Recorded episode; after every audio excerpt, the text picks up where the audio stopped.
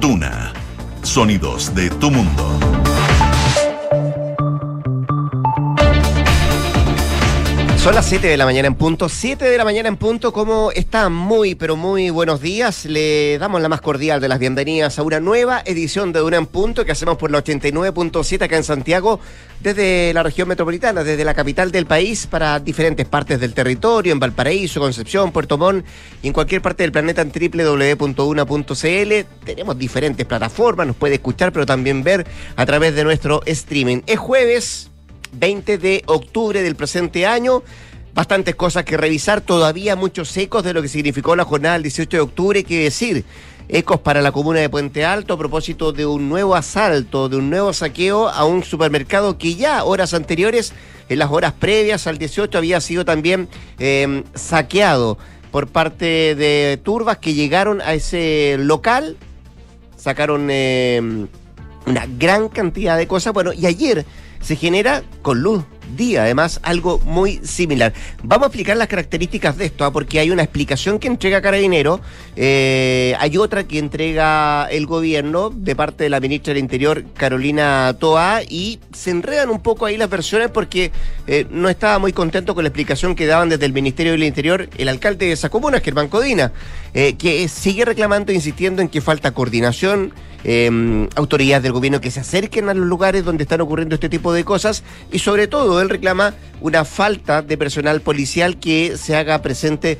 en situaciones de este tipo. Nos hacemos cargo de eso, de lo que pasó en la comuna de Puente Alto, pero también hay otras cosas que revisar en materia política, eh, respecto al TPP-11, también lo que pasa con las eh, conversaciones y acuerdos constituyentes o constitucionales, que se supone debía haber reunión este jueves entre todas las eh, partes involucradas. Se posterga para el próximo día lunes. Dicen que eh, organigramas de los diferentes partidos, eh, no están los horarios, no, no, no hay com compatibilidad con horarios. Bueno, lo que se eh, lo que se genera con esto es que se entrampa un poco la discusión y se traslada para el próximo día lunes. ¿Qué podrá pasar ahí? Todavía hay dos temas que eh, siguen siendo una piedra en el zapato para conseguir acuerdos. Tiene que ver con eh, el mecanismo y también con el árbitro. Y ojo, que hay algunos sectores que no se están cerrando la posibilidad de un plebiscito para dirimir cuál puede ser el mecanismo que redacte la nueva Carta Magna para nuestro país. En el ámbito internacional, muy pendiente de lo que pasa en Europa del Este, en Ucrania, y por cierto también de lo mal, lo mal que lo está pasando la primera ministra británica. Josefina Stavrakopoulos, ¿cómo estás tú? Muy bien, ¿y tú cómo estás? Muy bien. Qué bueno, me alegro. Oye, temperaturas agradables vamos a tener el día de hoy. Ayer, sí, así escuché.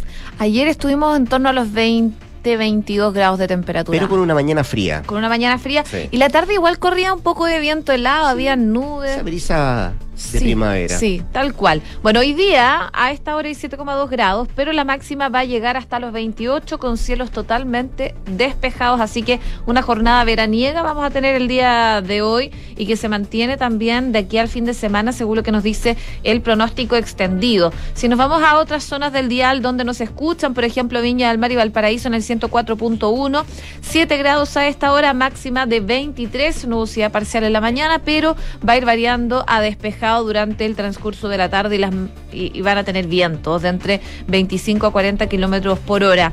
En eh, Concepción, donde nos sintonizan en el 90.1, 10 grados, cielos cubiertos. La máxima va a llegar hasta los 14 y las nubes se mantienen durante toda la jornada. Y en Puerto Montt, 9 grados a esta hora, máxima de 13 cubierto con chubascos débiles. Se espera que se mantenga esa condición de aquí a la noche y ya desde mañana solo nubosidad parcial en esa zona del país. No me había dado cuenta, pero estamos con los mismos colores, fíjate. ¿Verdad? Estamos de azul. Sí. Y, y, combinados también con las pantallas. Con las pantallas.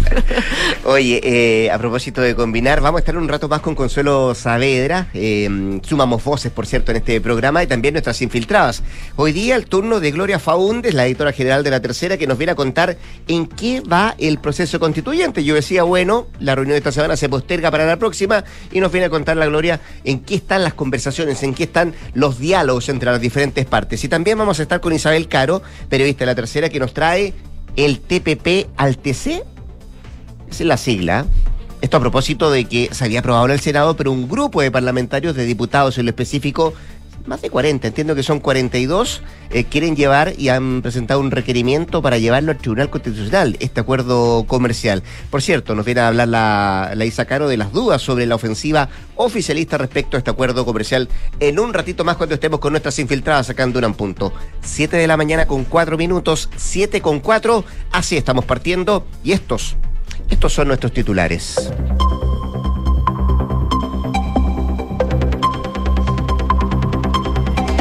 21 imputados quedaron en prisión preventiva, 17 por saqueos en Puente Alto tras la conmemoración del 18 de octubre. La Fiscalía también notificó que cuatro personas quedaron aprendidas por participar de ilícitos en las comunas de San Ramón y Pedro Aguirre Cerda. La Fiscalía Nacional registró 300 causas por violencia sexual que involucra a carabineros en el marco del estallido, de las cuales solo una tiene condena. El fiscal nacional subrogante, Juan Agustín Meléndez, explicó que el caso en donde hay condena es en la ciudad de Arica, donde los tribunales establecieron que hubo un abuso sexual. Los partidos suspendieron la reunión por el proceso constituyente y las conversaciones se retomarían ya la próxima semana. Habían reuniones contempladas para ayer miércoles y para hoy jueves. Sin embargo, las colectividades decidieron continuar la próxima semana con las tratativas para alcanzar un nuevo acuerdo constitucional. Presidente del Senado, Álvaro Elizalde, aseguró que ya venció el plazo para impugnar la tramitación del TPP-11 tras este requerimiento de un grupo de diputados. En su argumentación, los legisladores denuncian que el proceso estuvo viciado y que no se consultó a la Corte Suprema por las implicancias de este tratado. Un empresario forestal vinculado al robo de la madera quedó en prisión preventiva en Coyipulli. Durante la formalización, otras ocho personas también fueron sorprendidas por la PDI robando desde un predio forestal y quedaron con la cautelar de arresto domiciliario total.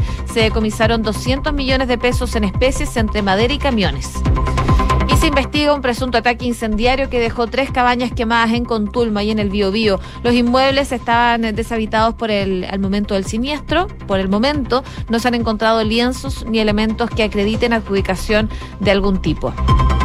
En noticias internacionales comenzó a regir la ley marcial en cuatro regiones de Ucrania anexadas por Rusia. Según un alto cargo de Kiev, la normativa es un preparativo para la deportación masiva de la población ucraniana a regiones deprimidas rusas.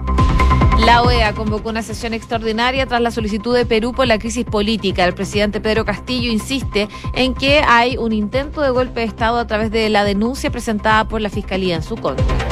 Y en el deporte, el chileno Arturo Vidal conquistó su primer título junto al Flamengo luego de que su equipo se impusiera al Corinthians, esto en la Copa Brasil. Gracias a esta nueva corona, el Flamengo suma su cuarto trofeo en este torneo. 7 con 7. Decíamos el inicio del programa que todavía eh, se escuchan ecos de lo que significó la jornada del 17 de octubre en materia de mm, delitos, en materia de saqueos, en materia de violencia en concreto. Eh, y lo podemos radicar o enfocar en una comuna en lo específico, en la comuna de Puente Alto, que eh, de acuerdo a los últimos antecedentes se ha transformado en la comuna más que ha sufrido o que sufrió más efectos de esta violencia después del 18 de octubre. Em, y ayer en la tarde eh, llamó poderosamente la atención eh, las primeras informaciones que llegaban respecto a que están saqueando nuevamente el supermercado, el supermercado Albi, que está en esa comuna, que había sido, eh, obviamente, víctima también de un saqueo la noche anterior. Usted se, acordará de las imágenes, no solamente de una gran cantidad de gente, de gente, digo, en las afueras de este local comercial, sino que también un par de micros que habían sido robadas, que eran manejadas por antisociales y que con esas micros trataban de embestir las rejas para romperla y poder ingresar a este recinto comercial y poder saquear eh, las cosas que tenía en su interior. Lo de ayer fue algo distinto, eh, distinto en su origen, pero que termina más o menos de, de una forma muy parecida. Eh, y hay un coronel de carabineros, el coronel eh, Renato Sangüesa, quien trató de explicar los hechos que eh, se dieron ayer ahí en la comuna de Puente Alto. Él dice que esto se produce porque un grupo de personas se acercó a este recinto a pedir que le regalaran los productos que la empresa, en este caso el Mercado Albi, tenía registrado como pérdida, producto del el saqueo de la noche anterior. Algunas cosas que habían quedado destrozadas, otros eh, alimentos que habían quedado abiertos, que ya no se podían consumir. Bueno, ese material o esa cantidad de productos estaban ahí al lado del supermercado y hay gente que se acercó a decirle, bueno, si no lo va a ocupar, ¿por qué no me lo regala? Esa era la primera intención, de acuerdo al relato que entrega el coronel de carabineros Renato Sangüesa. Y que frente a la negativa eh, los vecinos del sector ingresaron igual, comenzaron a llevarse algunos víveres que estaban ahí en ese lugar. Después se entregaron más detalles y estos indican que este inmueble, en la noche anterior, usted lo recordará que fue objeto de un saqueo y del cual eh, eh, decía el carabinero, nosotros tuvimos alrededor de nueve detenidos y ayer en la tarde, esta misma empresa ya estaba segregando la mercadería para la merma y la que se recuperaba y haciendo las reparaciones del propio inmueble, las estructuras, las rejas y todo lo que correspondía. Y en ese evento, vecinos empezaron a pedir algunas especies que la empresa tenía como pérdida. Se indicó en un momento que eso podría ser eventual, pero después se indica que no. Y en ese momento, cuando se corre la voz, llega una gran cantidad de gente que comienza a ingresar, no de manera forzosa, porque estaba abierto el recinto, eh, y comenzaron a sacar mercadería que estaba acá en los patios, es lo que dice el coronel de carabineros. Em, también dicen que lo complejo vino después, cuando comenzaron a llegar más personas hasta las dependencias de este supermercado, y justo cuando había un camión con especies que quería salir, ahí entra una turba de aproximadamente 100-120 personas, fracturan una parte del inmueble e ingresan. Ante eso, eh, personal de orden público reaccionó y llegó al lugar y ahí comenzó recién a normalizarse la situación y se logra detener a algunas personas. Ese fue eh, el detalle que entrega Carabineros de por cómo se generó esta situación ahí en ese supermercado Albi de Puente Alto. Se estaban sacando algunos, algunos productos que no servían. Alguien pidió, dijeron sí, ya algunos, pero después como dijeron, saben que no, estos no, llegó un camión que iba a sacar las cosas y ahí entra la turba y dice, bueno, la están dando, vamos nomás. Y ahí se generó toda esta situación. ¿Qué dicen desde el gobierno? Bueno, la ministra del Interior, Carolina Toa, indicó que es una situación preocupante porque quiere decir que ya se desarrolló, dice ella, una estrategia organizada para ocupar oportunidades en que hay convocatorias que son legítimas para ejercer este tipo de actos. Se refería no solamente a lo que pasó ayer, sino a lo que pasó la noche anterior respecto al saqueo en este supermercado. Pero son palabras de la ministra que em, no deja muy contento al alcalde de la comuna, Germán Codina, que durante gran parte del día de ayer y sobre todo lo que pasó el mismo día 18, cuestionaba y criticaba la, la falta de personal político o autoridades de gobierno que estuvieran en la comuna coordinando qué se hacía en situaciones como esta y particularmente eh, echó de menos un refuerzo policial, era lo que mm, reclamaba el alcalde de Codina, el alcalde de Puente Alto. Así es, sobre todo tras las palabras de eh, la ministra del Interior, Carolina Toa, que en algún momento dijo que el incidente que ocurrió en el supermercado Albi con el saqueo de ayer, eh, dijo que las personas no lograron cometer el delito y que se trató solo de un intento de saqueo. En sus palabras textuales, ella dijo que hubo un nuevo intento de saqueo en Puente Alto, pero efectivamente se logró contener eh, en el proceso para que no llegara a término. Y según dijo, esto ayer no no los pilló desprevenidos, no pilló desprevenida a los policías, hay muchos puntos vulnerables en que se reforzó la vigilancia, sin embargo la cantidad de eventos que hubo impidió que se pudiera desactivar todos ellos. Sin embargo, eh, claro, el alcalde Germán Codina, el alcalde de Puente Alto, decía que el episodio que se generó ayer en el Albi sí se concretó, a diferencia de lo que había planteado la ministra Carolina Toá, el saqueo se generó eh, y sin ánimo de polemizar, decía eh, con la ministra Carolina Toá, debo corregir que el saqueo sí llegó a término. Agradezco que ahora se Mm, se, contara con la presencia del COP de Carabinero a tiempo y que se impidiera la mayor gravedad de la situación, según lo que expresaba el alcalde Codina, pero ya estaba molesto también por la situación que se había generado para la conmemoración del 18 de octubre. Y ahí dice... Eh, es fundamental. De hecho, ayer habló acá en Nada Personal en Duna, decía es fundamental que el presidente le ponga máxima urgencia a proyectos para poder enfrentar el crimen organizado, la ley de inteligencia y el estatuto de protección de las policías a propósito de lo que ocurrió el 18 de octubre y también a propósito de lo que ocurrió ayer con este nuevo saqueo en un supermercado en Puente Alto. Sí, eh, otros fueron un poquito más allá. Escuchaste al senador Sandón que decía, entre otras cosas, que hay que pedir y dar mayor facultad a carabineros para que puedan correr bala cuando haya que correrla fue la frase del eh, senador eh, Osandón a propósito de lo que pasó en, la comuna de Puente Alto. Así que muy pendientes de las decisiones que se tomen en materia policial y también las decisiones que tome el gobierno respecto a lo que pasó en esa comuna del sur de la región metropolitana. Siete de la mañana con 13 minutos. Escuchas, Duna en punto. Hoy anoche el presidente de la República, Gabriel Boric, aseguró que su gobierno va a respetar la voluntad expresada por el Congreso que la semana pasada aprobó el TPP 11, cuya promulgación y entrada en vigor aún, aún está pendiente Esto a pesar que el Ejecutivo decidió trazar, ustedes recordarán, una estrategia de side letters, mecanismo de negociación con cada una de las partes respecto a los puntos del capítulo 9, que es referente al de conflictos entre estados, partes e inversionistas para que no sean aplicables. Anoche, el presidente Boric estuvo en la décima octava versión del Encuentro Nacional del Agro eh, y ahí eh, frente a los cuestionamientos también de la oposición al adoptar esa postura, reafirmó el respeto a la soberanía del Poder Legislativo. Eh, recordemos que fue aprobado esta semana en el Parlamento tras cuatro años de tramitación y también múltiples resistencias que se habían generado en su momento desde organizaciones civiles. Lo que dijo el presidente anoche es que respetamos la voluntad expresada en el Congreso, más allá de que yo voté en contra cuando era diputado y tuvimos reparos, las conversaciones se han actualizado, dijo el mandatario, el escenario ha cambiado puso como ejemplo que mm, el TPP-11 no es el mismo que se discutió en el 2018, porque Estados Unidos se retiró y se han incorporado varios aspectos que propuso eh, Canadá detalló el mandatario.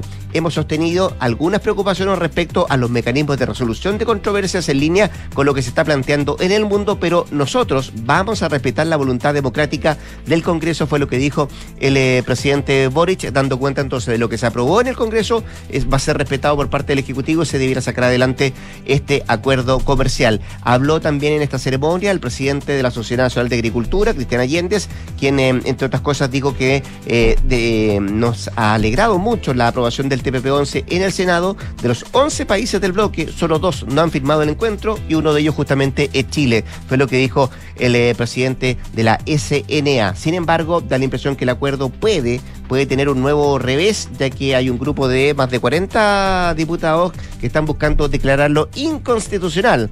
Van a presentar un requerimiento ante el TC en la información que se maneja y eso podría entrabar, complicar, entrampar el eh, proceso que lleva este acuerdo comercial en, tramitación, ¿no? Claro, e, esta iniciativa la impulsa el senador independiente Karim Bianchi, que promovió esto eh, luego de que el acuerdo internacional se aprobara, recordemos, en el Senado y quedara listo para ser ratificado por el presidente Gabriel Boric. Lo que dice el parlamentario es que este acuerdo tendría aspectos que son inconstitucionales y por eso empezó a juntar firmas. Partió haciéndolo en el Senado. Eh, el primer paso que dio en la búsqueda de estos apoyos en la Cámara Alta, pero solo logró conseguir 11 de las 13 firmas de la corporación, así que tuvo que activar su plan B, que era ir a la Cámara de Diputados para obtener 39 firmas. Y lo logró, logró 49 rúbricas, más de las requeridas, por supuesto, para presentar este requerimiento al Tribunal eh, Constitucional eh, con diputados independientes del Partido Comunista, del Frente Amplio, del PPD, radicales, integrantes de la DC y Acción Humanista, figuran también entre los firmantes. Lo que decía el diputado, el senador Diego Bianchi es que eh, finalmente pudo conseguir esas firmas y que están dentro del tiempo, porque se contempla eh, cinco días, si no me equivoco, para poder eh, llegar a este requerimiento después de que se haya aprobado esto en el Senado pero él no estaba contando los días feriados y los fines de semana. Según dice él, esos no se cuentan en este periodo de tiempo, pero según lo que explicaba el presidente del Senado, Álvaro Elizalde, es que eso sí se cuenta, sí se considera los feriados y los fines de semana para este tiempo que está establecido para presentar este requerimiento. Así que ahí hay una disputa respecto a si se podría ingresar o no, si está a tiempo eh, para que se pueda ingresar este requerimiento al Tribunal Constitucional. Eh, de ese tema, en un ratito más, la Isabel Caro, una de nuestras infiltradas, nos viene a contar en qué están las negociaciones y por qué hay tanto tira floja respecto a este acuerdo comercial. 7 con 18. Estás escuchando Duna en punto. Hoy a propósito de tiras ya flojas, ¿se está enredando el acuerdo constituyente, el acuerdo constitucional entre los partidos políticos? La pregunta que surgió ayer a propósito de que eh, se suponía que había reunión ayer en la tarde y también programada para la de hoy día jueves entre todos quienes eh, conforman las negociaciones de último de última de última parte. Se suspendieron hasta el lunes y ahí se va a realizar una nueva reunión a partir de las 10 de la mañana. Se reprogramó, mejor dicho, esta reunión por parte de las diferentes fuerzas políticas para este nuevo proceso constituyente. Lo explicó así el presidente del Senado, Álvaro Elizalde, que él dice que eh, la postergación tiene que ver con eh, una especie de coordinación de agendas de varios actores y también que se está procurando que se prosperen de mejor manera los diálogos entre los partidos y además con el objeto de que se puedan generar mejores caminos de diálogo bilaterales y también multilaterales que se están desarrollando en estos días para acercar puntos de vista que nos eh, permitan arribar a un buen acuerdo, decía ayer el presidente del Senado, que es uno de los coordinadores, junto al presidente de la Cámara, Raúl Soto, de todas las conversaciones que se están llevando adelante. Dicho sea de paso, un Raúl Soto que además em, hasta este viernes está como presidente de la Cámara, de ahí viene un nuevo proceso eh, donde se va a elegir una nueva mesa directiva. Bueno, y en ese contexto, lo que decía Elizalde es que esperan que el próximo día lunes concurran todos los actores y seguir llevando adelante este diálogo cada día se han ido acercando malas posturas, se han resuelto casi completamente el tema de las llamadas bases institucionales de este proceso constituyente. Ahí da la impresión que el acuerdo es casi, casi absoluto de todas las partes, eh, pero hay otras cosas que entrampan. De hecho, ayer también hablaba el propio presidente de la UDI, Javier Macaya, quien se excusaba de participar de esta cita junto al presidente de RN, Francisco Chaguán, porque él decía, vamos a tener que lamentablemente viajar a la Argentina, eh, a Buenos Aires, porque ahí nos vamos a reunir con dirigentes del pro de ese país y era em, un un, tema que estaba hace rato en, la agenda de ambos, de ambos dirigentes políticos. Conversaciones que por estos días, podríamos decir, apuntan a definir el mecanismo y también eh, el tema del árbitro, es donde hay mayores nudos, donde se está entrampando un poco más el diálogo entre las partes eh, y vamos a ver qué es lo que pasa de aquí en adelante, pero se supone que el próximo lunes ya debiera avanzarse tanto en el mecanismo como también en la posibilidad de este árbitro, eh, porque ya lo que decía Elizalde respecto a las bases, los principios básicos constitucionales habría acuerdo entre las partes. Ojo que incluso eh, hay algunos sectores que se están abriendo a la posibilidad de un nuevo plebiscito para definir el mecanismo si efectivamente no se logra un acuerdo dentro de los próximos 15 días. 7 con 20. En Duna en Punto le tomamos el pulso a la economía. Revisamos los indicadores económicos, por supuesto, de la jornada del día de hoy. La UEF, 34.490 pesos. El dólar cerró al alza en 974. El euro a la baja, 952. El IPSA también en números rojos, 5.087 puntos. Y el cobre, 3,37 dólares la libra. Vamos a ver cómo responde hoy día la moneda norteamericana. Revisemos algunos titulares económicos también de la prensa. Eh, Pulso hoy día destaca que las grandes mineras se abren a elevar contribuciones al fisco, pero cuestionan proyectos de royalty. Es el principal titular del diario Pulso, que también destaca licencias médicas a septiembre suben 19% y una de cada cinco, una de cada cinco es por COVID. Es otro de los títulos que trae hoy día Diario Pulso, que trae el diario financiero es el debate tras menor recaudación de la reforma tributaria debido a indicaciones. El Ejecutivo redujo en casi medio punto de PIB la meta en régimen, la que será compensada con ahorros por el mejor cierre fiscal previsto para este año y también las medidas pro crecimiento. También destaca el diario financiero que la Cámara discute informe de Goldman Sachs y Hacienda, el Ministerio de Hacienda, afirma que el royalty minero va a incentivar las inversiones. Parte de los títulos económicos en esta jornada de día jueves 20 de octubre. 7 con 22. Estamos escuchando a los Rolling Stones que están grabando el que va a ser su primer disco con material nuevo en 17 años y el primero sin Charlie Watts en la batería. Eh, este grupo ya ha grabado en Nueva York las bases del que será su primer álbum de temas nuevos propios desde The Bigger Band que vio la luz en el año 2005. Así que buenas noticias para los fanáticos de los Rolling Stones. ¿Vamos a la pausa? Vamos. Tú vuelves, ¿no? Yo vuelvo a las 8 para actualizar las informaciones acá en Duna. Antes de la pausa, si hay algo mejor que invertir, es invertir acompañado de la asesoría del equipo de expertos de inversiones Sura, que hace valer tus decisiones junto a distintos programas para hacer crecer tu patrimonio y también tu portafolio. Conócelos en inversiones.sura.cl. El poder de tus decisiones crea futuro. Y a propósito de inversión, invierte sin excusas con Ingebec Inmobiliaria. Ahora te ayudan a comprar un departamento en verde o con entrega inmediata pagando el pie hasta en 48 cuotas sin intereses. Descubre este y más beneficios en ingebecinmobiliaria.cl. 7 con 23. 7 de la mañana, 23 minutos. Nos vamos a la pausa. Queda mucho más que revisar acá en Duran. Quédese, quédese acá al 89.7. Pensadores Digitales. ¿Por qué extraer información y realizar cruzas desde tantas fuentes de datos si existe Sapiens ERP? Esta empresa está pensando digital. ¿Y la tuya? Súmate a la nueva forma de gestionar tu compañía contratando Sapiens, el ERP para medianas y grandes empresas de Defontana que te conecta al único sistema digital de gestión empresarial, inteligencia de negocios, recursos humanos, bancos y mucho más. Piensa digital con Sapiens desde 10 UFs mensuales en defontana.com. No da lo mismo tener mayor cobertura en consultas médicas y exámenes. No da lo mismo estar protegida ante eventos de alto costo. No da lo mismo sentirme tranquila en momentos de incertidumbre. La protección de tu salud y la de tu familia no da lo mismo. En Usecristus entregamos diferentes alternativas de planes de salud que se adaptan a tus necesidades y a tu presupuesto. Conversemos e infórmate en usecristus.cl. Somos Usecristus. Somos la católica. Ahora que llegamos, podemos tomar algo calientito. Bueno, Tata, ¿unos cafecitos? Ya. Oye, me contó el papá que cambiaste la alarma al final. Sí, vinieron la semana pasada. Y mira, con este simple llavero activo y desactivo para entrar y salir. Ay, pero qué tecnológico. ¿Vio que estoy actualizado? Muy fácil de usar. Y tu abuela, feliz. La veo bastante más tranquila. Protege lo que más quieres con Alarmas Verisur. Contrata llamando al 600-385-0003 o en verisur.cl. Activa Verisur. Activa tu tranquilidad.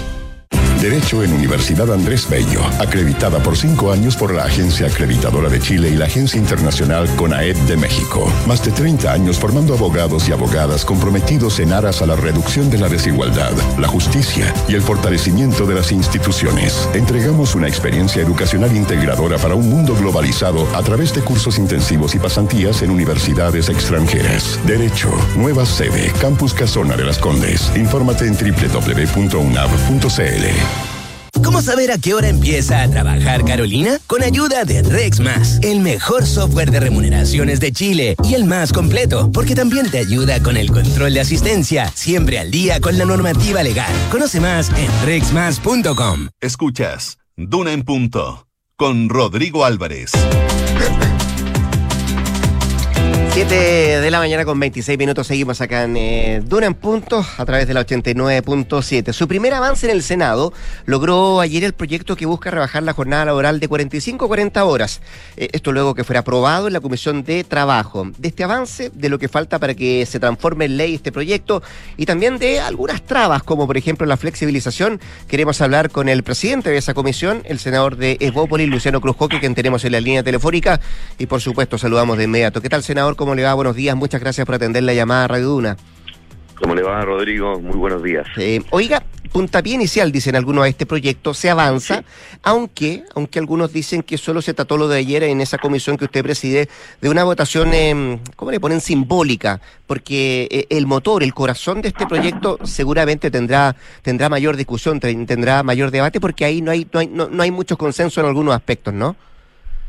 Eh, bueno, a ver, eh, son, son varios elementos. Primero, celebrar porque hemos estado todos de acuerdo en, eh, en que efectivamente era necesario rebajar de 45 a 40 horas la, la jornada laboral, efectivamente, y que esto no vaya en el costo de los trabajadores, de que se pueda compatibilizar mejor el tiempo laboral con el tiempo personal o el tiempo familiar.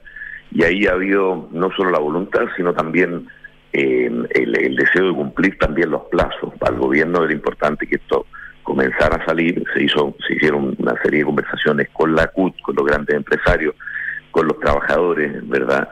Eh, también nosotros recibimos en cerca de más de 50 audiencias a, a, las, a, las, a las pymes, a las MIPE, a distintos representantes de trabajadores y a los distintos sectores, porque la realidad en, en la agroindustria, en la agroindustria, en la minería, en, en, en qué sé yo, en, en, en la pesca, son en el personal embarcado, en el personal eh, de transporte son muy distintas, son realidades laborales absolutamente distintas. Entonces, primero valorar que esto comienza a salir adelante. Nosotros quisimos partir, aunque no tenemos acuerdo en todo, quisimos mm. partir de todas maneras con la votación y darle también tiempo a los asesores y al, y al diálogo político para tratar de acordar aquellas cosas en las que no estamos de acuerdo, porque hay usted, usted, comprende que viene un, uh, un problema recesivo económico, las pymes en particular, y hablo aquí de la CONAPYME, hablo de, de, de pymes de distintos sectores, también han señalado que para ellos es importante tener no solamente la gradualidad que el proyecto sí propone, propone cinco años de, de gradualidad para entrar en vigencia eh, de pleno, sino que además una cierta adaptabilidad, de manera tal que, por ejemplo, y así se aprobó además en la Cámara de Diputados, o sea, esto no es algo que estemos inventando nosotros en el, en el Senado, en la Comisión de Trabajo, sino que viene así, que ojalá esa adaptabilidad le permita a las distintas realidades laborales poder trimestralizar o mensualizar el, las 40 horas, de manera tal que nunca se trabaje más de 52 horas, ¿verdad? Como tope, pero que en esas, esas 40 horas uno las pueda teniendo ciertas bolsas de, de, de horas para poder adaptarse a distintas realidades, la temporalidad, por ejemplo, de la fruta, eh, le, le, las el, el sector minero también tiene son jornadas especiales. Ah, hay varias cosas en esta primera respuesta, senador. Eh, quiero que, que, vamos decantando cada una de ellas para, para mejor entender. Pero antes de eso, quiero ir también con algo bien macro respecto a, a, a su labor como, como presidente de esta Comisión de Trabajo del Senado. Usted decía, bueno, tuvimos que, que escuchar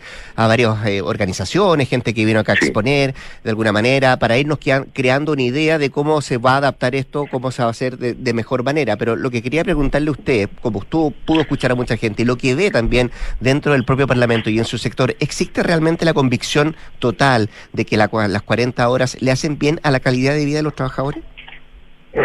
Sí, en la medida que eh, haya flexibilidad para poder adaptarse. Mm. Si nosotros vamos a una jornada, en principio, quiero, quiero un poco la, la discusión que había, porque este es un proyecto original, recordemos, de Camila Vallejo, del senador, actual senador Núñez, diputado Núñez, eh, de Carol Cariola, ¿verdad?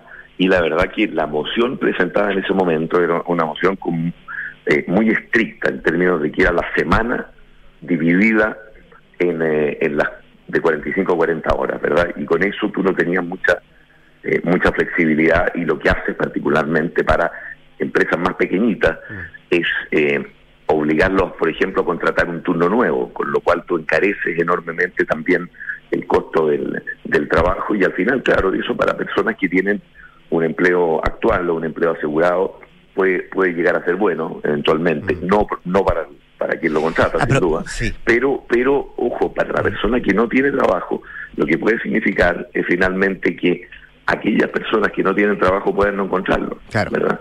Ahora, ¿cómo se hace para que el costo no lo paguen los trabajadores, senadores Cruzcoque? Y se lo quiero preguntar porque usted lo manifestó. Seguramente los meses que, que vienen no van a ser fáciles en materia económica, en materia de crecimiento. Y hay algunos sectores, particularmente algunas pequeñas y medianas empresas, que decir también de los grandes empresarios, que tienen dos temores. Uno, que esto puede afectar la productividad y por otro lado, que tenga un efecto en el, en el mercado laboral. Claro, eh, queremos evitarlo o queremos morigerar aquel efecto de todo eh, de todas formas. Eh, hay hay ciertos elementos que, que, que se han ido considerando los diálogos, ¿verdad? Y por eso aquí es importante también que el, se entienda también la realidad de la pyme, porque eh, la pyme señala que los grandes empresarios, ¿verdad? O, la, o las empresas más grandes pueden absorber con mayor facilidad por un asunto de escala estos costos mayores para una para una pyme que margina y que está en el en el margen de aquello que que produce el ponerle un turno extra verdad sencillamente le mata le mata todo el margen mm. entonces no pueden efectivamente si esto no tiene una flexibilidad mayor y por eso que viene así aprobado en la Cámara de Diputados. La gradualidad, senador Cruzco, que la gradualidad es igual para pequeñas y medianas empresas que para las grandes empresas? Eh, para todas. Para todas igual. Para todas. Ah. Para todas igual en cinco años, ¿verdad? Perfecto.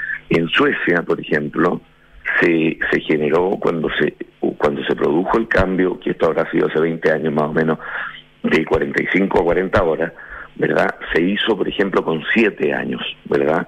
Hay ejemplos comparados, por ejemplo, el caso de Portugal, donde esto ha funcionado, pero ha funcionado sobre la base de permitir no solo la gradualidad, sino también esta flexibilidad para que en trimestres, meses o semanas, si así se quiere también, porque queda esa opción abierta, la empresa pueda, eh, qué sé yo, decirle a, a, un trabajador, mire, aquí vamos a, a poner eh, esta, esta semana donde yo necesito que haya eh, mayor actividad laboral, qué sé yo, por la temporalidad que la empresa eh, tiene, y estas otras o te las doy en vacaciones, claro. o te las doy en horas extras. La hora extra, además, hay que decir, se paga siempre con un 50% de recargo.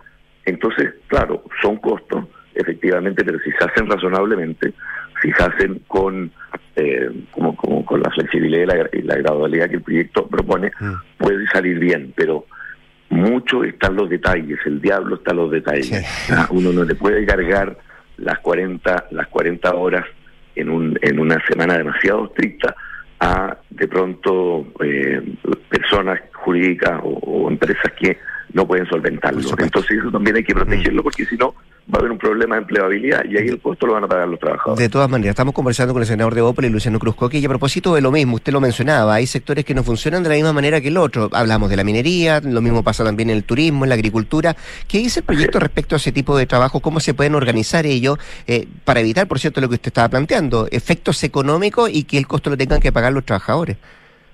Bueno, hay ciertos regímenes especiales que están contemplados hoy día en el Código del Trabajo. Nosotros a través de indicaciones estamos planteando que no solamente eh, este, por ejemplo, la, la minería afecta, que la minería trabaja siempre por turno. Por turno. Se me Eh, quedaba fuera también los del retail, ¿ah? que también tienen un, un tema particular ahí. Eh, también, también, pero pero eh, eh, hay, hay incluso empresas del retail que voluntariamente han ido, por ejemplo, a lo que se llama el sello 40 horas, menciono a H&M. O sea, también está la, la posibilidad de que algunos se acojan a este a este régimen que se propone con el sello, ¿verdad? Y es también un buen ejemplo laboral, está está bien, pero no todos pueden hacerlo. Un trabajador, por ejemplo, embarcado, uno le puede decir en la mitad del, del viaje, mire, se para, dejamos de trabajar, dejamos de operar un buque, ¿verdad? Porque la verdad que la realidad laboral no es esa. Entonces, tiene que tener un, un régimen especial. La minería, como señalamos, régimen especial. Las fundiciones, los altos hornos, que no se, las chancadoras que no se pueden detener, ¿verdad? Deben tener un régimen especial y el gobierno busca también tratar de adaptarse a esas realidades.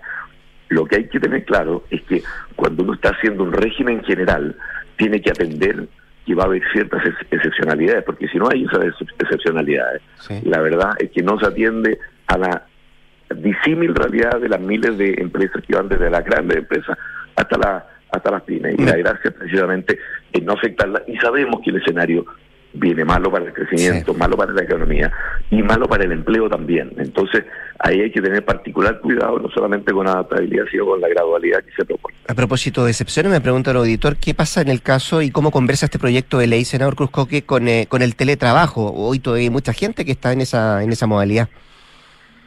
Bueno, nosotros hemos eh, tratado de incorporar teletrabajo, eh, pero eso va en un proyecto aparte. De hecho, no quisimos, no quisimos incorporarlo en este proyecto para no confundir los términos. Primero, porque ya tenemos una ley que se está implementando desde hace poco de teletrabajo. Y segundo, porque eh, hoy día tenemos un proyecto, ¿verdad? Precisamente, y, y que, y que pone el foco principalmente en los, en los cuidados, en los cuidados de, eh, de niños para madres, para cuidadores, para, para padres corresponsables, en materia de, de cuidados que promueve el teletrabajo.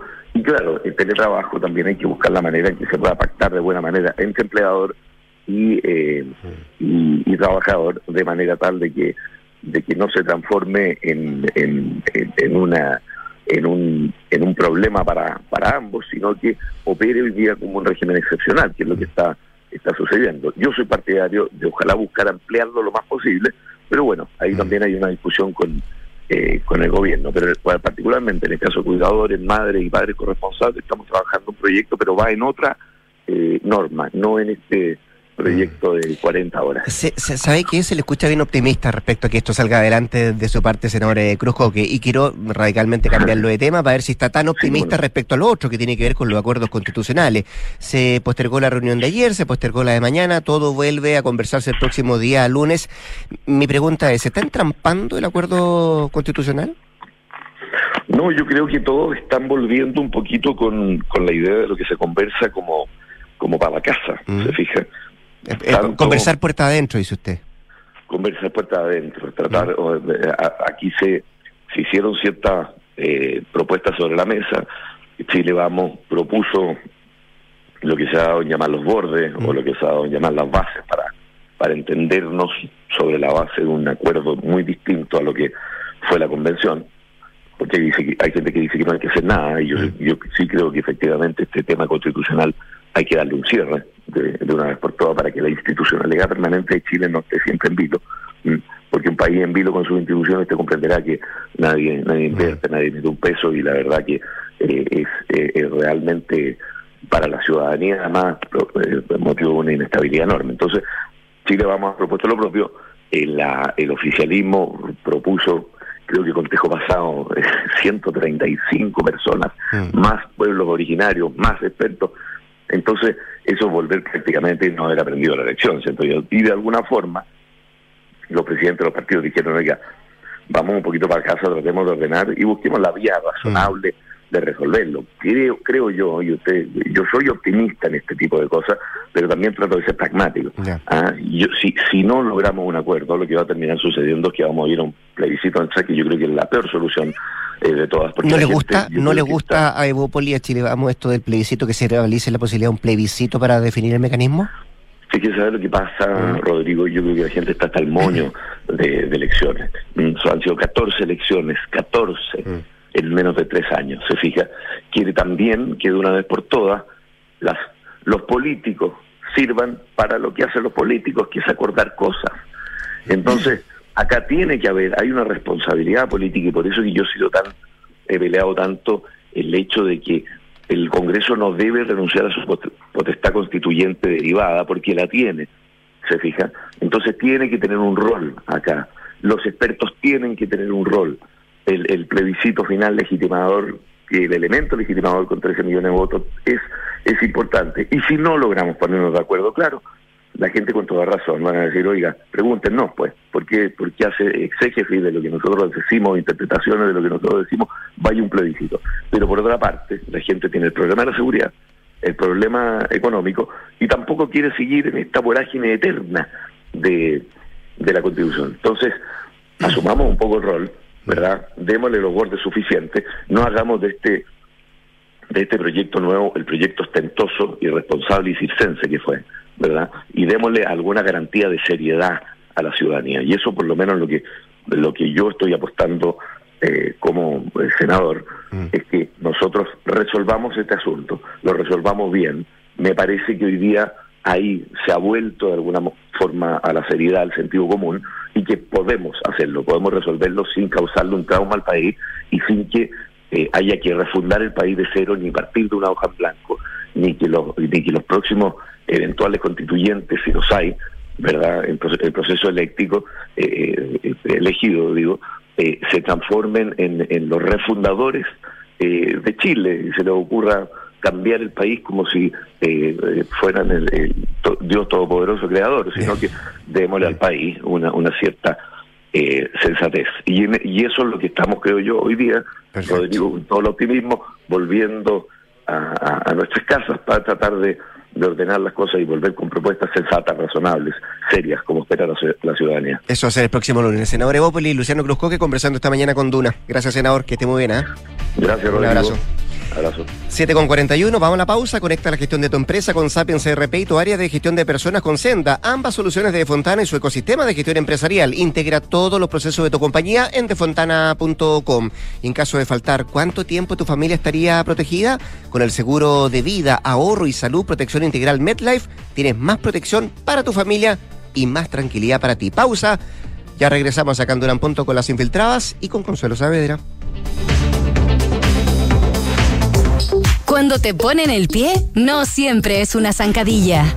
Ahora en Ingebec Inmobiliaria te ayudan a comprar un departamento en verde o con entrega inmediata, pagando el pie hasta en cuatro años y sin intereses. Por fin la oportunidad que estabas esperando para invertir. Encuentra este o más beneficios en ingebecinmobiliaria.cl. Ingebec Inmobiliaria, tu inversión, nuestro compromiso. Pancho, ¿cómo estáis? Bien, Juan, pero esto de la jubilación me tiene preocupado. Quiero seguir ayudando a mi familia. Te tengo la solución. Mira, entré a medlife.cl y vi que la nueva alternativa de rentas vitalicias te asegura una pensión mayor los primeros años y luego tu pensión continuará fija en UF de por vida y seguirás ayudando a tu familia. ¿En serio? Cuéntame más. Mira, como te comenté. Con rentas vitalicias, tu pensión tiene el respaldo de MedLife. Conoce más sobre las rentas vitalicias en medlife.cl o llamándonos al 600-390-3000. MedLife, recorriendo la vida juntos. ¿Tus inversiones están creando el futuro que quieres? Sí, y no solo el mío, también el de mi familia. Tu tu patrimonio está protegido? Sí, porque elijo asesorarme con expertos. El poder de tus decisiones crea futuro. Por eso en Inversiones Sura te asesoramos con soluciones personalizadas y con la mayor oferta de inversión del mercado. El poder de tus decisiones crea futuro. Sura. Maca, ¿qué haces por acá? Hola Javi, qué rico verte. Pensé que estaban de vacaciones. Sí, regresamos ayer. Estuvimos en el sur con los niños dos semanas y nosotros descansamos en Me imagino. ¿Y cómo hicieron con la casa tanto tiempo? Todo perfecto. Contratamos la alarma de Verisur antes de irnos y resultó genial. Pudimos controlar desde la app la casa y así estar más tranquilos. Ya, qué buena. Protege lo que más quieres con alarmas Verisur. Contrata llamando al 600-385-0003 o en verisur.cl. Activa Verisur. Activa tu tranquilidad. Enfrentar el cambio climático es tarea de todos. Duna, por un futuro más sostenible. La empresa multinacional Acciona ha dado un paso adelante en la implementación de soluciones de infraestructuras resilientes que le están permitiendo reducir la huella de carbono que generan las obras de construcción mediante el uso de materiales verdes. En el marco de una iniciativa piloto implementada en España, la compañía disminuyó en 37% las emisiones de carbono generadas por la construcción de dos proyectos, un colegio público en Alicante y un muelle para submarinos en Murcia. Esta importante reducción de emisiones se logró mediante la utilización de hormigones y aceros verdes de última generación y bajas emisiones, el uso de maquinaria eléctrica y energía renovable y el consumo de materias primas de proximidad. Acciona, expertos en el desarrollo de infraestructuras sostenibles para recuperar el planeta. Si tienes un proyecto de construcción y arquitectura que mejora el entorno y la calidad de vida de las personas, postula a Premio Aporte Urbano en cualquiera de sus cinco categorías y gana como mejor proyecto inmobiliario de densificación equilibrada, integración social, equipamiento o edificio de uso mixto, espacio de uso público e intervención patrimonial. Porque los aportes urbanos tienen premio. Extendimos el plazo. Postula tu proyecto hasta el 24 de octubre en www.premioaporteurbano.cl. ¿Cómo desarrollar las habilidades de mi equipo? ¿Cómo fomentar el liderazgo de mi empresa? ¿Cómo...? ¡Ey! Deja las preguntas y actúa como un líder. Contrata a Mando Medio, los expertos en capacitaciones, coaching, evaluaciones y más. Conoce más en mandomedio.com. ¡Gracias, Mando Medio! Oye, ¿subiste la última de Soto? No, ¿qué hizo ahora? Se compró un auto. Nah. ¿Pero cómo? ¿Y de cuándo se metió en ese cacho? Parece que ayer la señora no lo quiere ni ver. Ahora sí que la embarró. Pero ¿cómo tan huevo? Se parte de la nueva experiencia de tener un auto. Suscríbete a smarticar.cl sin hacer trámites, pagar mantenciones, patente ni seguros. Smarticar. Comprarse un auto no es smarty. En la Universidad del Desarrollo, el futuro está más cerca. Contamos con la mejor tecnología en laboratorios y salas de clases para que experimentes nuevas formas de aprender. Podrás acceder a intercambios y doble grado en prestigiosas universidades extranjeras y mientras estudias te incorporarás tempranamente al mundo laboral. Universidad del Desarrollo, acreditada en nivel de excelencia por seis años en todas las áreas. Decide, desarrolla, impacta. Escuchas Duna en punto. Duna 89.7. Son los infiltrados en Duna en punto. Consuelo Saavedra, ¿cómo estás? Muy buenos días. Hola, ¿cómo estás? Muy buenos días. Todo Mi bien. conexión está un poquitito extraña. Es pero- eh, hay mala conexión en general, ¿ah? Tenemos Sí. problemas con Wi-Fi acá también. Eh, saludo a nuestra infiltrada, Gloria Faúndes. ¿Cómo te va? Bien, ¿cómo están todos? ¿Todo bien? Isabel Caro. Hola, buenos días, ¿cómo están? ¿Bien y ustedes? Bien. Todo bien para ser jueves. Para ser jueves, 20 de octubre, después del 18. 20 de ¿no? octubre. Ya. Así es. Eh, entremos en materia, Gloria Faúndez. Entremos en materia para eh, poquito conversar respecto a en qué va el proceso constituyente, porque se enreda entre tanta ida y venida y, y las cosas que no se dicen, ¿no? A propósito Mm. de esa conversación. Porque como sea el proceso, eh, creo yo que las conversaciones que eh, están intentando rehabilitar o retomar la discusión por eh, una nueva constitución eh, terminaron siendo un otro damnificado de el 18 de octubre, ¿no? En parte porque la derecha eh, de Frentón puso freno de mano a la posibilidad de cualquier avance, eh, señalando que eh, cualquier avance podría ser como una suerte de homenaje al octubrismo y por lo tanto ya era claro que esto iba a pasar a noviembre. Pero la verdad es que, bueno, ayer se suspendió el almuerzo, eh, se va re- el almuerzo donde se iba a seguir conversando, se iba, eh, se va a retomar el próximo lunes, y por mucho que la verdad hayan dicho respecto a que aquí había un tema de agenda, eh, lo que te dicen tras bambalina en rigor es que la verdad es que no hay mucho sobre qué avanzar ni qué conversar, porque todas las coaliciones, es decir, las ambas coaliciones, tanto el oficialismo como la oposición, está presentando problemas internos respecto de eh, la discusión misma. Bueno, escuchaste a Cruz que dijo, bueno, ahora tenemos que hablar puertas adentro, dijo. Eso dijo Cruz Coque. Sí. Ya, bueno, Mm. bien, bien puerta adentro tienen que hablar, porque hay, hay, hay digamos, de- definiciones que hay que tomar no menores. Ahora, hay un tema que yo creo que se, no se habla, de estas, estas cosas no dichas, respecto a real cuáles son los incentivos para alcanzar un acuerdo. Uno no debe olvidar que el incentivo para alcanzar el primer acuerdo eh, constitucional, que fue el que se selló el 15 de noviembre, era la convulsión social, es decir, había un interés evidentemente de parte del entonces oficialismo que hoy es la oposición, evidentemente de parte del gobierno por eh, solucionar la crisis social y también de la oposición por ganar una batalla en la que in- invirtieron muchos años, ¿no? ¿Cuál era el cambio constitucional? Entonces ahí habían incentivos fuertes y claros para resolver esta discusión de manera eh, rápida. Yo hablaba eh, con un senador eh, hace poco, con un senador socialista bien sabio, él sabrá quién es, eh, respecto a esto, este tipo de cosas, que no hay incentivo. ¿Cuál es el incentivo real para alcanzar un acuerdo en este minuto? ¿Cuál es el incentivo que te hace de verdad sentarte en una mesa y resolver? Ahora, crucen esto con el desacople que se está produciendo respecto a la opinión pública, ¿no? Respecto de, para la gente, ¿es tan prioritario en este minuto el debate constitucional? Entonces, yo creo que mientras más se aleje la discusión, eh, menos incentivo hay para eh, generar un acuerdo rápido y menos tema hay para que, perdón, la opinión pública también eh, se sienta parte de, eh, digamos, de, de la urgencia de un acuerdo constitucional. Eh, lo- los incentivos pueden ser, o no incentivos, pueden ser distintos para cada uno de los sectores. Sin ¿verdad? duda. Sin duda habrás escuchado tú la discusión respecto a la firma, ¿no? Que siempre, como la, la constitución de uno, la constitución de otro, que el presidente Lago reivindica con tanta fuerza que esta es su constitución y no la de Pinochet. Eh, claro, al gobierno lo están eh, también tentando con esta idea de que la firma de la, de la constitución sea la del presidente Gabriel Boric, que es si esto comienza a avanzar de manera más rápida. Ahora, evidentemente para Chile Vamos está el incentivo, más allá de la palabra empeñada y de que uno la debe cumplir, evidentemente está el incentivo de resolver un tema constitucional, porque si no va a estar vigente y este va a ser un tema permanente eh, del lado de la izquierda si no se resuelve, digamos. Entonces, entre mantenerlo abierto y llegar a un acuerdo que sea amplio, más o menos eh, en un súper buen escenario para la oposición tras el, re- tras el triunfo del rechazo, evidentemente ahí hay un incentivo. Cuando a mí me hablan del incentivo me refieren al sentido de urgencia de alcanzar un, un acuerdo. Y yo creo que el sentido de urgencia se va a activar más quizás en noviembre, porque después tú te empiezas a topar con las distintas elecciones. Entonces yo creo que ahí sí se genera una suerte de que la gente empiece evidentemente a tener más interés en resolver esto. Pero eso por un lado.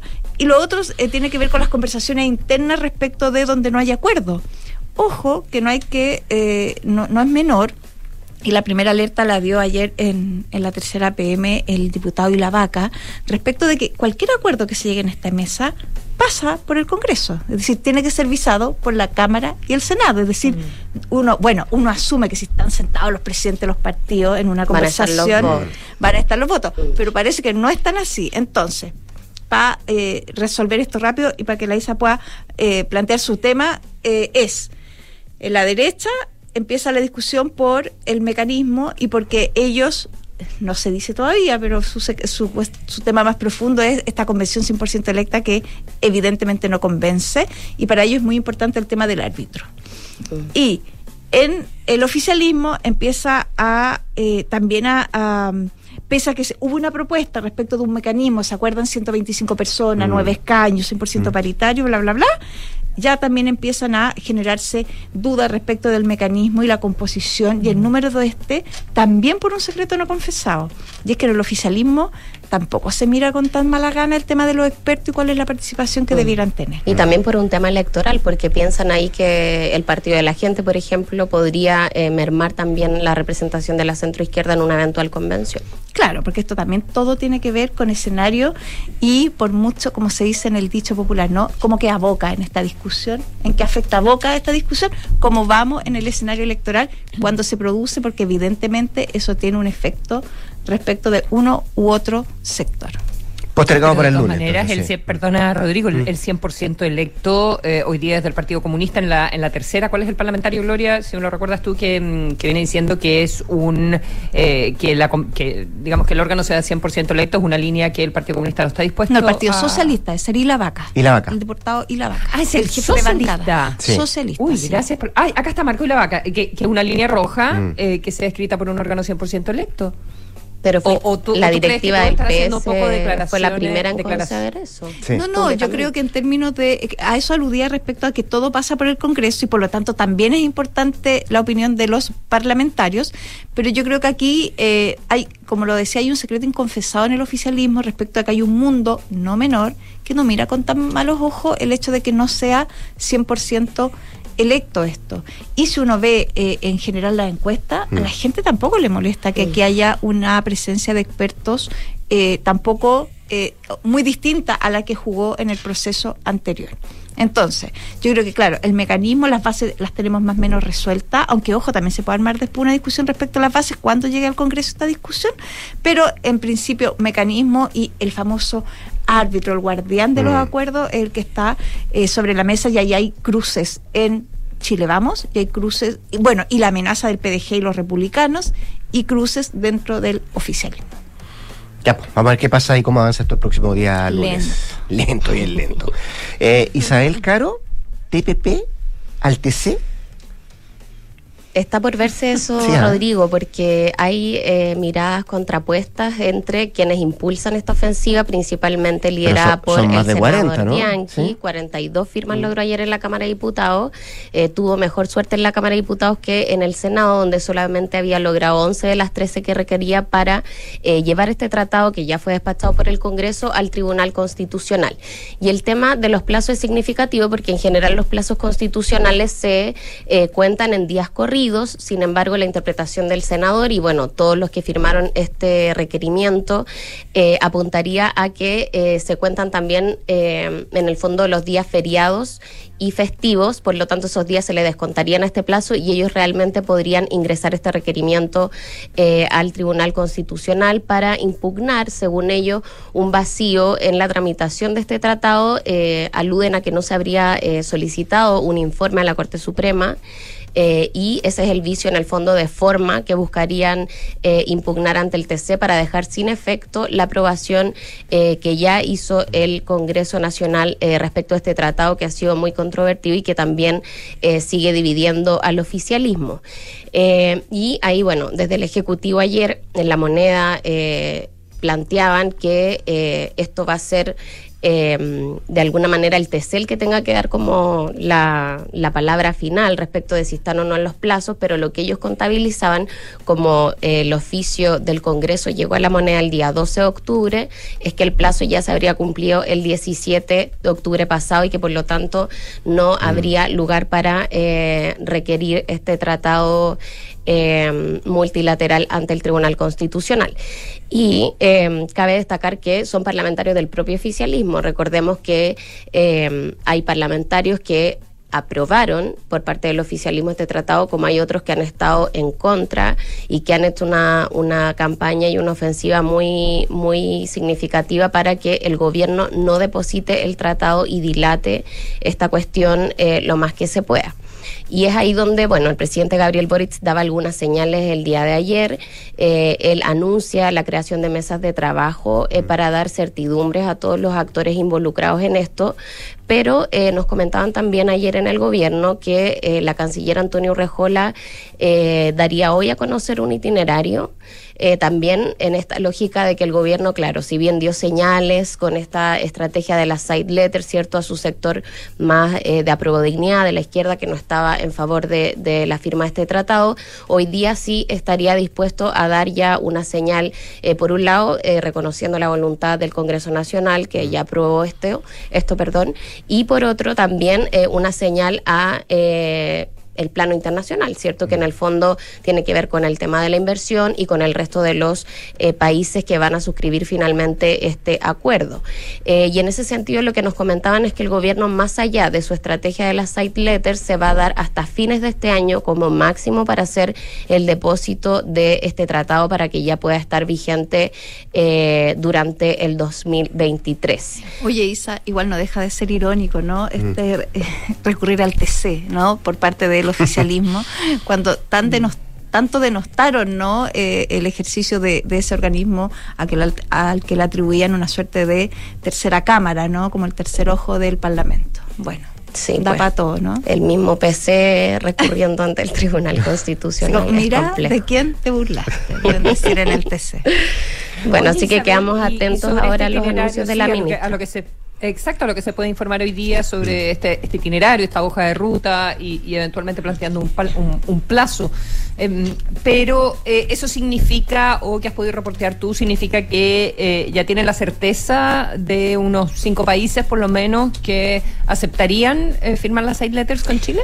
¿O no Mira, necesariamente? eh, en eso la moneda ha sido bien... eh, como- sí, hermética, poco transparente también, porque también tiene que ver un poco con eh, su rol de negociador, digamos, en este momento no es bueno andar eh, ventilando las negociaciones por la prensa, pero sí eh, lo que tenemos claro es que al menos ya hay dos países que han dado el sí a Chile en esto, que son Nueva Zelanda y México, ya lo adelantó el presidente Gabriel Boric la semana pasada, eh, y habrían algunos no también, nos decían ayer. O sea, se han sumado otras respuestas. eh, Ah, eso no se conocía, habían Sí. sí, pero ah, también hay no. por parte Mm. de eh, otros países eh, a los que se le ha hecho la consulta y bueno, recordemos que el gobierno ha hablado de unos cuatro o cinco que estarían en un, en un buen pie, digamos, Chile ya para hacer el depósito, pero hay también, eh, Consuelo, como les decía antes, la moneda también reconocen que esta estrategia de las side letters y que busca de alguna manera eh, dar certidumbre respecto de, de las atribuciones de Chile y la soberanía y todo eso, también es un gesto más hacia la izquierda de la coalición de gobierno eh, y que de todas maneras hayan dos, hayan tres, hayan cuatro, el presidente Gabriel Boric va a hacer el depósito de este tratado eh, sin, sin duda alguna. Bueno, la ISA se va con pega, porque asumo que leeremos la tercera. ¿Quiénes han dicho que no? Que no. En las próximas horas. Claro veamos, sí. veamos. No está fácil. pauteada. No, está pidiendo un viaje, está Ah. pidiendo un viaje a visitar cada uno de los Cada uno de los países. países, Ah, sí. hacer la consulta. Claro, como ir a la fuente misma a ver si dijeron sí o no. Obvio que sí. Claro. Isabel Caro, Gloria Fagundes, muchas, muchas gracias por estar acá. ¿eh? Gracias. Gracias, Consuelo. Días. Viene la actualización de informaciones con Josefina Stavrakopoulos y después de eso, usted no se lo pierda. Hablemos en off acá en la Duna, 89.7. Que se junto a nosotros. Buenos días. Un compromiso va